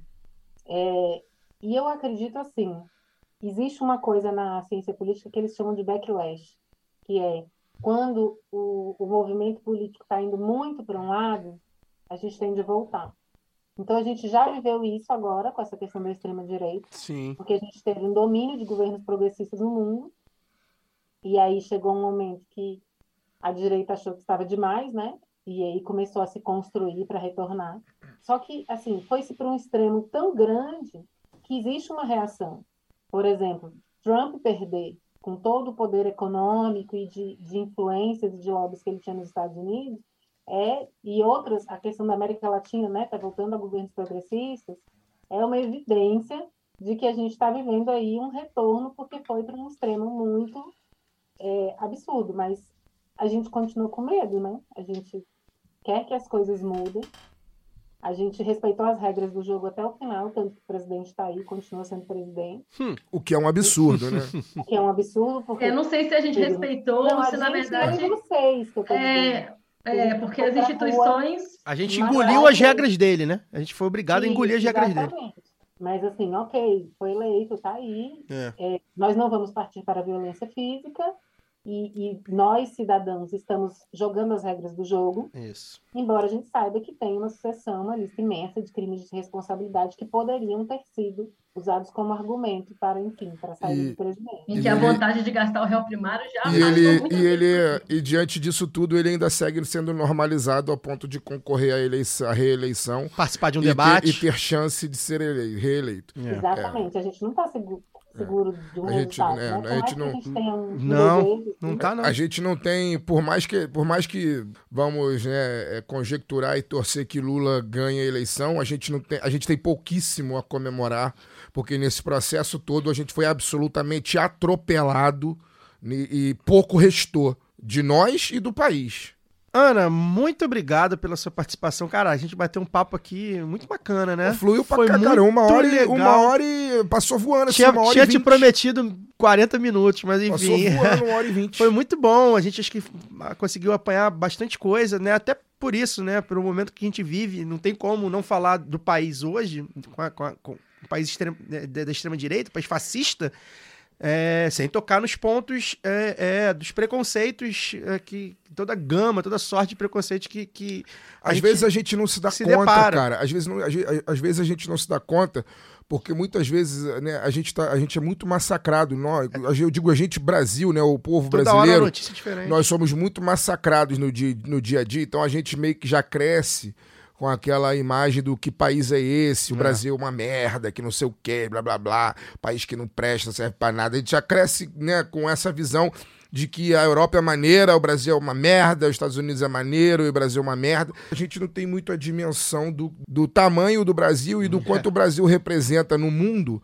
A gente, hoje o Brasil é o, é ma- é o principal país fascista do mundo né? Nenhum outro país, nenhum outro país maior do que o Brasil economicamente, politicamente, do, do ponto de vista geográfico, do ponto de vista do tamanho da população, nenhum outro país no mundo tem uma liderança fascista maior do que o Brasil, né? A Hungria não é maior que o Brasil, a Itália não é maior que o Brasil, nenhum, nenhum. A gente pode citar aí 10 países com lideranças de extrema direita fascistas, nenhuma delas é maior que o Brasil. O Brasil é o país fascista mais importante do mundo hoje. E isso tem reflexo direto na nossa vida enquanto cidadãos, né, que democratas, vamos chamar dessa forma, mas não só os cidadãos democratas, como quando a gente vai entrar nos recortes, né, tem incidência direta sobre a vida dos homens, das mulheres negras, em cima da vida dos homossexuais, em cima da vida das mulheres de uma maneira geral, é, em cima né, das crianças, enfim.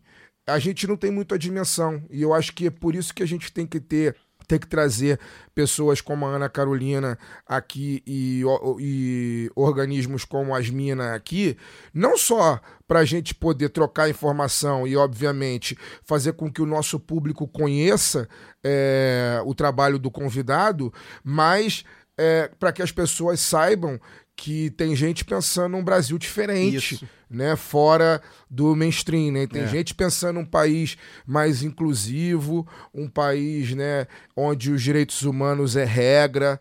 Nem todo mundo normaliza é, Bolsonaro e seus Bolsonaros, nem todo mundo normaliza esses Daniéis Silveiras da vida. Gabriéis né, Monteiros. Gabriéis Monteiros, nem todo mundo. E ainda bem que a gente está aqui vivo, né, para poder fazer esse trabalho, que a Ana tá viva para poder fazer o trabalho nas minas É. e, enfim, e muitos outros.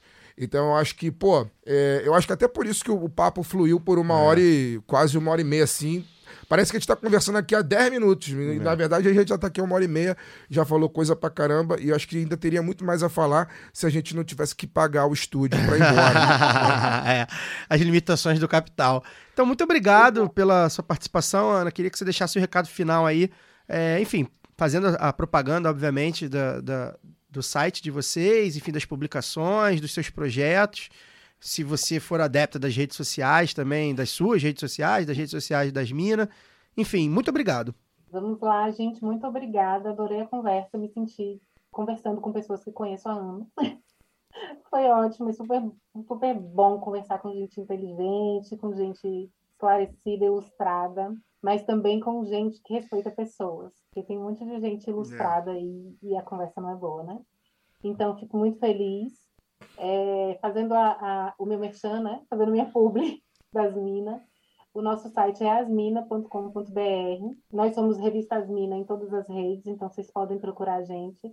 E nos próximos dias, até nessa primeira quinzena de setembro, a gente vai estar lançando o Elas no Congresso, avaliando toda essa legislatura, de 2018 a 2022, quem foram deputados, deputadas e senadores e senadoras mais amigos e mais inimigos dos direitos da mulher. Eu acho que isso é super útil para a gente decidir em quem a gente vai votar, né? Com certeza. Então a gente quer lançar logo, a gente está correndo muito junto com tudo, porque a gente quer que as pessoas tenham acesso antes das eleições. E o Monitora também, que é monitorando a violência política de gêne- gênero nas redes nesta campanha.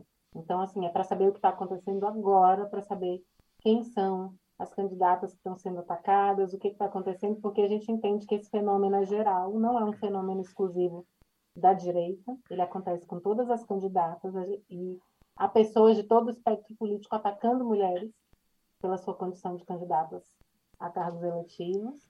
O meu, o meu Instagram profissional não é sobre política, é um Instagram light sobre escrita, chamado Escrita Possível. Se vocês quiserem me achar lá. E no Twitter, onde eu brigo, é arroba a Carol mesmo. onde eu falo de política, onde eu reclamo, falo de feminismo. No Instagram eu sou fofa. Isso aí, muito obrigado. Bem, antes de encerrar, relembrar aqui a todos e todas que nos ouvem que a principal plataforma para apoiar o lado B do Rio é a Aurelo, tá? E agora a Aurelo está aceitando Pix, então ficou bem mais fácil colocar um dinheirinho no lado B. Para quem tem iPhone, ir lá no navegador, digitar aurelo.cc barra lado B do Rio barra apoios e fazer seu apoio. E para quem tem Android e demais sistemas, é só baixar o app da Aurelo e fazer o apoio por lá mesmo, né? Quem apoia a gente pelo Padrim, gente, até mandei uma mensagem aí pra galera do Padrim. É, vamos migrar para Aurelo, né? Já que, ah, de repente, ah, eu ouço no Spotify, ah, eu ouço no Google, ah, tudo bem. É, mas usa a Aurelo como nossa plataforma. Fagner Torres, dá seu boa noite, dá- fazer um, um- antes de você dar o boa noite, fazer um parênteses aqui, né? A gente tava, ficou esperando o resultado do Datafolha, só que extrapolou muito Quando, o nosso quando você tempo. estiver ouvindo isso, você, Você já, saberá já o sabe, resultado da então Datafolha, você faça... mas não teremos como comentá-lo agora. Você faz aí o seu, seu, o seu comentário sozinho aí. Que que- imagine o que, que a gente estaria falando, porque não vai dar pra gente comentar, infelizmente, o caô da semana caiu. Fagner, valeu. Não, não dá pra gente, não dá pra gente nem imaginar, porque o que a gente falaria, porque o que a gente falaria eh, dependeria muito do, do, do que a gente não sabe no momento da gravação, enfim. É, é, ou a gente ia falar um milhão de palavrões aqui se- caso o Bolsonaro suba na pesquisa, ou a gente ficaria mais tranquilo, enfim, se, o- se o cenário for de estabilidade, né? Ou se o Lula aumentar algum pontinho aí. Enfim, cara, tá Um homem otimista, né? Estabilidade É, do Brasil. Otimista é, tá- faz depois. Estabilidade do É, número. teve uma né? pesquisa né, Tá. na segunda que mostrou Tá- uma certa tá- estabilidade. Enfim, cara, eu, sinceramente, hoje é 1 de setembro, né?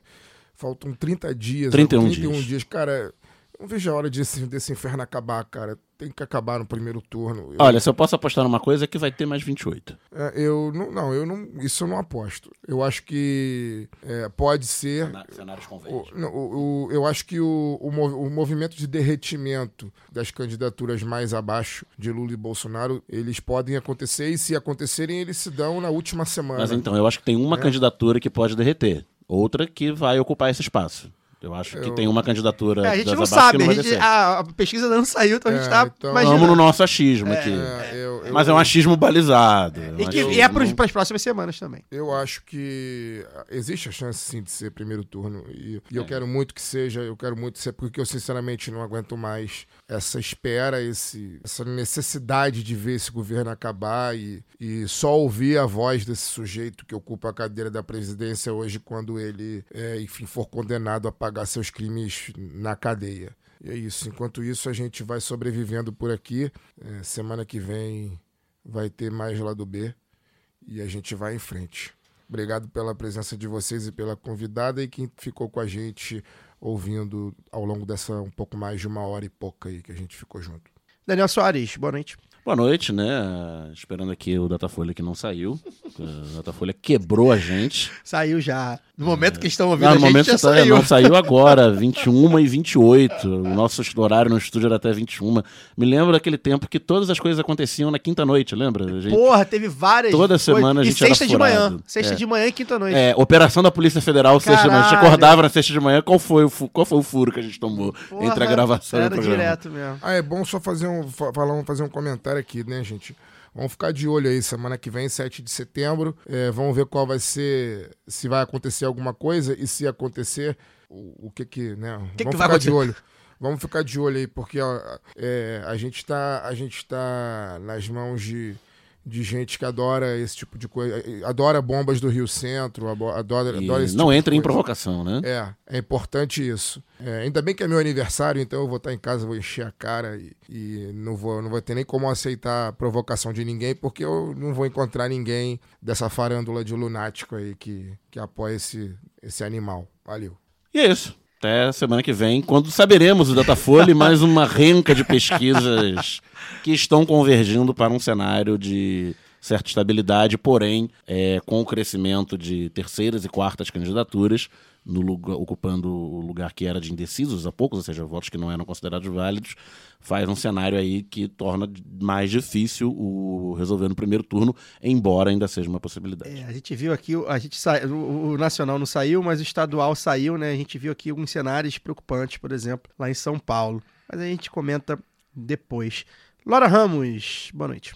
Opa, boa noite, Caio, Fagner, Daniel. Primeira coisa, eu, eu sou, eu não sou tão otimista assim de pensar num cenário de estabilidade e concordo com o Daniel que essa é a última tentativa que eles têm para poder levantar uma terceira via, né, gente? Então vai, vai centrar fogo mesmo nesses próximos dias. A campanha começou e aí o meu vem um pouco do meu otimismo, que eu não sou tão otimista, mas ainda assim conservo certa esperança nesse Saiu, hein? Saiu, saiu, saiu. Lula 45, Nazi 32, Ciro 9 e Cancelo, boa noite. Mulher vamos falar. Palíndromo 5, hein? No Datafolha, Lula tinha 47 no dia 18 de agosto, caiu pra 45. E o, e o Nazi? Bolsonaro 32, manteve. Ciro subiu 2%, de 7 para 9. Tebet subiu de 2 para 5. Viu? E a Soraya, que não pontuava, passou para 1, assim como o Pablo Marçal, que também não pontuava, passou para 1. Crescimento de terceiras e quartas candidaturas. Luara, você tava dando seu boa noite. Desculpa, Luara. um interrupting. Perdão, perdão, Luara. Foi. Na verdade, sobre ó- urgência da, da informação.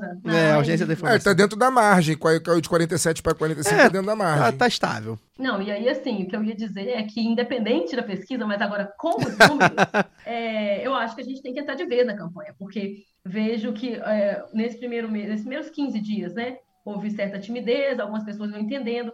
É, ouvi relatos, e eu acho que são relevantes, das pessoas que é, não viam candidaturas de esquerda nas periferias, de novo, viam em seus Sim. é, lugares ali nos centros e Sim. tal, mas que não estava se espalhando. É- é- a gente precisa fazer isso. As- a gente também sabe que as candidaturas de esquerda são mais limitadas de estrutura, de grana, de o, o discurso, o debate é mais difícil mesmo. Isso. Mas a gente consegue fazer na favela, ao contrário de certos candidatos. Então, a gente pegar isso no, no- matar no peito mesmo, galera. Pegar material, vamos atrás dos comitês, andar com adesivinho, igual eu vi o Caio aqui na gravação, com Sempre. o adesivo dele no peito Sempre. é, fazer, fazer correr, entendeu? Existem candidaturas, existem propostas e a gente precisa fazer uma bancada forte. Eu falei lá no Twitter também do projeto aqui do lado B. As pessoas ficam marcando a gente, ah, pede indicação, ah, você é do Espírito Santo, tudo. O lado B tem feito um trabalho excepcional, né, de, de divulgar candidaturas é, com compromisso com a classe trabalhadora, compromisso com a luta popular, com as bandeiras populares, Isso. é, tanto no lado B Notícias, quanto aqui também, nós já trouxemos candidatas, é, candidatos ao governo, como foi o caso do Freixo, candidato a deputado federal. Então, tem muita gente legal para vocês apresentarem aí, façam, usem o lado B, porque a gente tem, né, tá fortalecendo a nossa comunidade também para poder tornar essas vozes, né, é, é, fazer essas vozes ecoarem. assim, Espalhar, né? Não cair na farsa do, do, do pensamento liberal também, que a gente vê o estrago que fez. É só ver o que que foi o debate É. é, essa semana e ver também é, os cortes que viralizaram aí do debate capitalismo versus socialismo entre Elias Jabor e é, uma É. figura do, do, do liberalismo nacional, a lá brasileira, que é pavoroso, assim. Então, isso era um ponto. O meu outro ponto é com relação à nossa é, convidada. Eu fiquei em vários momentos assim, eu nem falei né, com, com ela, não me apresentei como uma ex-candidata, mas é impossível não fazer, sabe, uma, um, um retrospecto, assim, mesmo que seja pessoal, mental, é, bem íntimo, porque eu, quando vejo essas diversas violências, eu lembro das que eu sofri e das que eu não sofri, mas conversando com outras candidatas, mulheres, né? Eu, eu para quem não está né, tá só ouvindo a gente e não imagina como eu sou, eu sou uma mulher branca, de cabelo claro, né, de classe média, com né, tem graduação e tal, então tem uma diferença das candidatas que encontravam candidatas negras que me relatavam coisas ainda piores. Sim. Então, sofri violência e vi companheiras sofrendo violências ainda piores. E é, é difícil para a gente até bem pouco tempo eu entrava muito em crise, é, me sentia é, covarde de não disputar mais esses lugares e tudo, mas realmente é, hoje, apesar de, de, de, ter essa, essa crise ainda existir em mim, eu, na verdade, saúdo muito mais as companheiras que ainda se colocam nessa disputa, porque eu acho que é de uma coragem Sim. imensa. É. Abnegação, né? Quase. É, exato. É, é uma coisa da abnegação, da, da, da de, de, romper mesmo é. com, com várias fronteiras, assim, que ainda estão, inclusive, dentro da gente. Né, eu, me, eu me vejo até hoje, assim, eu tenho às vezes dificuldade de olhar meus próprios materiais, porque tive, teve muito de mim naquela campanha, exceto a minha foto da urna, que foi photoshopada pra caramba, que eu falo que é a minha única mentira da campanha, é, tinha muito de mim ali, eu escrevia as coisas, eu falava, eu fiz algumas lives, quando Sim. isso não era tão comum, né, porque é pré-pandemia. Então, eu vejo e ficava angustiada de ver aquilo, sabe? De rever as minhas coisas e falar, caramba, eu falei coisa diferente. E agora eu tô, parece que, aprendendo é, a fazer as pazes comigo, com quem eu era naquela época. Claro. É, não que eu tenha grandes discordâncias com, com o que eu falava, mas claro que faria coisas diferentes. Mas me perdoar um pouco mais, sabe? Porque há um julgamento muito forte. Quando você vê a sua cara no santinho amassado ali, você, é. você pensar que não é pessoal, mas tem uma, uma violência ali que não. Isso aí foi só um exemplo, mas as violências foram Sim. muitas. E o meu último ponto mesmo, agora para poder concluir, é o 7 de setembro. Né? Quem, quem não vai, fique em casa, fique em paz, fique tranquilo, não é, alimente os fascistas, os trolls, não caia em provocação. Mas é, tem o grito dos excluídos, né? Muitos estados é, organizam aí aqui no Espírito Santo, eu pretendo participar também. É. Aqui no Rio deixar. tem também, normalmente no Zumbi, né? Mas não sei como é que vai ser. Então, enfim, fica, fica ligado aí no Grito dos Excluídos. É, Voltaremos vai... semana que vem com a repercussão do 7 de setembro. Ah, é, com é, certeza. Exatamente. Mas aí, só, só dar notícia, né? Aqui no Espírito Santo vai sair do campus de Goiabeiras da UFES até a Praça de Gurijica, em Vitória, mas parando na, na sede da Petrobras, ali na Reza da Penha, para denunciar a privatização, porque o lema esse ano é, é o bicentenário da, da independência, então essa independência né, de quem vai denunciar também aí as dependências causadas pelas nossas geradas e né, que se beneficiam também pelas elites se beneficiam dessas dependências. E eu acho que quem puder participar, vá com responsabilidade, não entre em provocação, mas estejam atentos e fortes e unidos, porque também não vamos deixar a rua para esses filhos da puta, não. É isso. Só para dar informação completa, né, já que a gente foi pego aqui de surpresa. No jornalismo tradicional, a gente jamais faria isso, mas aqui não é o jornalismo tradicional, né? Então, já que a gente foi pego de surpresa e não ia falar, da, da Datafolha acabamos falando, só para dar, para quem, se você ainda não viu o Datafolha de ontem, se você está ouvindo na sexta, né, o Datafolha desta quinta, dia primeiro, é, além da, das, dos dados que a gente deu agora, no segundo turno, é, Lula foi de, de 54% para 53% e o Bolsonaro de 37% para 38%.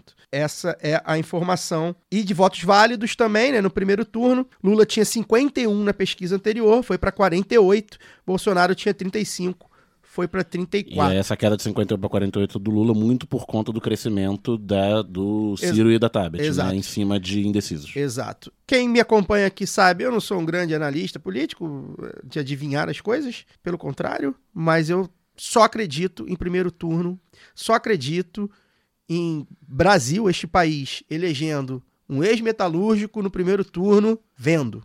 Espero que veja, mas eu não acredito. E para finalizar, semana que vem tem mais lá do B do Rio, com uma candidatura bem bacana aqui do Rio de Janeiro. E a gente vai dedicar esse programa, porque a gente falou sobre ela. É, eu acho que talvez seja o símbolo é, maior desse momento que a gente vive é, da agressão às mulheres, né? Ontem fez seis anos do golpe em Dilma Rousseff. A gente vai dedicar esse programa a Dilma Rousseff e vai fechar com a fala premonitória do discurso do dia 31 de agosto de 2016. Tchau, tchau. O projeto nacional progressista, inclusivo e democrático, que represento está sendo interrompido por uma poderosa força conservadora e reacionária, com o apoio de uma imprensa facciosa. Vão capturar as instituições do Estado para colocá-las a serviço do mais radical liberalismo econômico e de retrocesso social. Acabam de derrubar a primeira mulher eleita presidenta do Brasil, sem que haja qualquer justificativa constitucional para este impeachment. Mas o golpe não foi cometido apenas contra mim e contra o meu partido ou os partidos aliados que me apoiam hoje. E isso foi apenas o começo. O golpe vai atingir indistintamente qualquer organização política progressista e democrática. O golpe é contra os movimentos sociais e sindicais e contra os que lutam por direitos em todas as suas acepções: direito ao trabalho e à proteção de leis trabalhistas, direito a uma aposentadoria justa, direito à moradia e à terra, direito à educação, à saúde e à cultura, direito aos jovens de protagonizarem sua própria história, direito dos negros, dos indígenas, da população LGBT, das mulheres, direito de se manifestar sem ser reprimido. O golpe é contra o povo e contra a nação.